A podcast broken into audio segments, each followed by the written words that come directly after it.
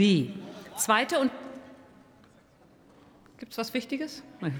Zweite und dritte Beratung des von der Bundesregierung eingebrachten Gesetzentwurfs zur Weiterentwicklung der Qualität und zur Teilhabe in der Kindertagesbetreuung sowie Beratung der Beschlussempfehlung des Ausschusses für Familie, Senioren, Frauen und Jugend zum Antrag der Fraktion der CDU-CSU mit dem Titel Qualität in der Kinderbetreuung sicherstellen, Bundesprogramm Sprachkitas, weil Sprache der Schlüssel zur Welt ist, muss fortgesetzt werden.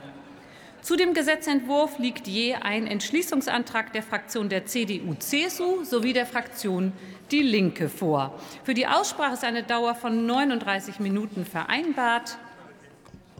Wenn denn alle soweit sind, eröffne ich die Aussprache. Und es beginnt für die Bundesregierung die Bundesministerin Lisa Paus.